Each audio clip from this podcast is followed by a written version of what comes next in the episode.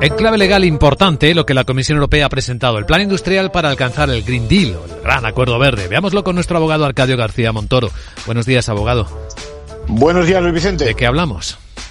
Pues hablamos de que Europa quiere liderar la revolución tecnológica limpia que, y bueno, y, y, apunta a lo que se denomina el cero neto. Cuando hablamos de cero neto nos referimos a la carrera para lograr la neutralidad de carbono. Recordemos que el objetivo en 2050 es reducir dichas emisiones de gas fósil de efecto invernadero hasta, hasta tal punto, bueno, como lo hace la naturaleza.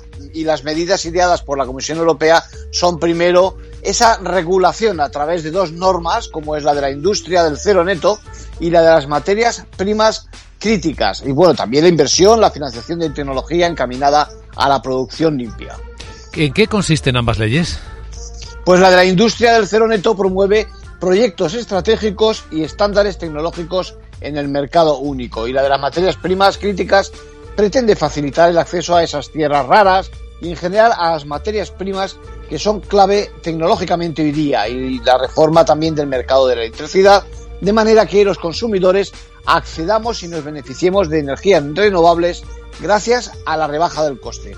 Además vamos a ver florecer lo que se denominan tratados de libre comercio con socios externos que apoyan la transición verde y que aseguran el suministro a la industria desde su base de esas materias primas imprescindibles. En conclusión. Bueno, pues todo un paquete legal para asegurar el éxito de la fabricación industrial en tecnologías claves que pretende convertir a la Unión Europea en el líder del objetivo cero neto en el mundo. Gracias, abogado.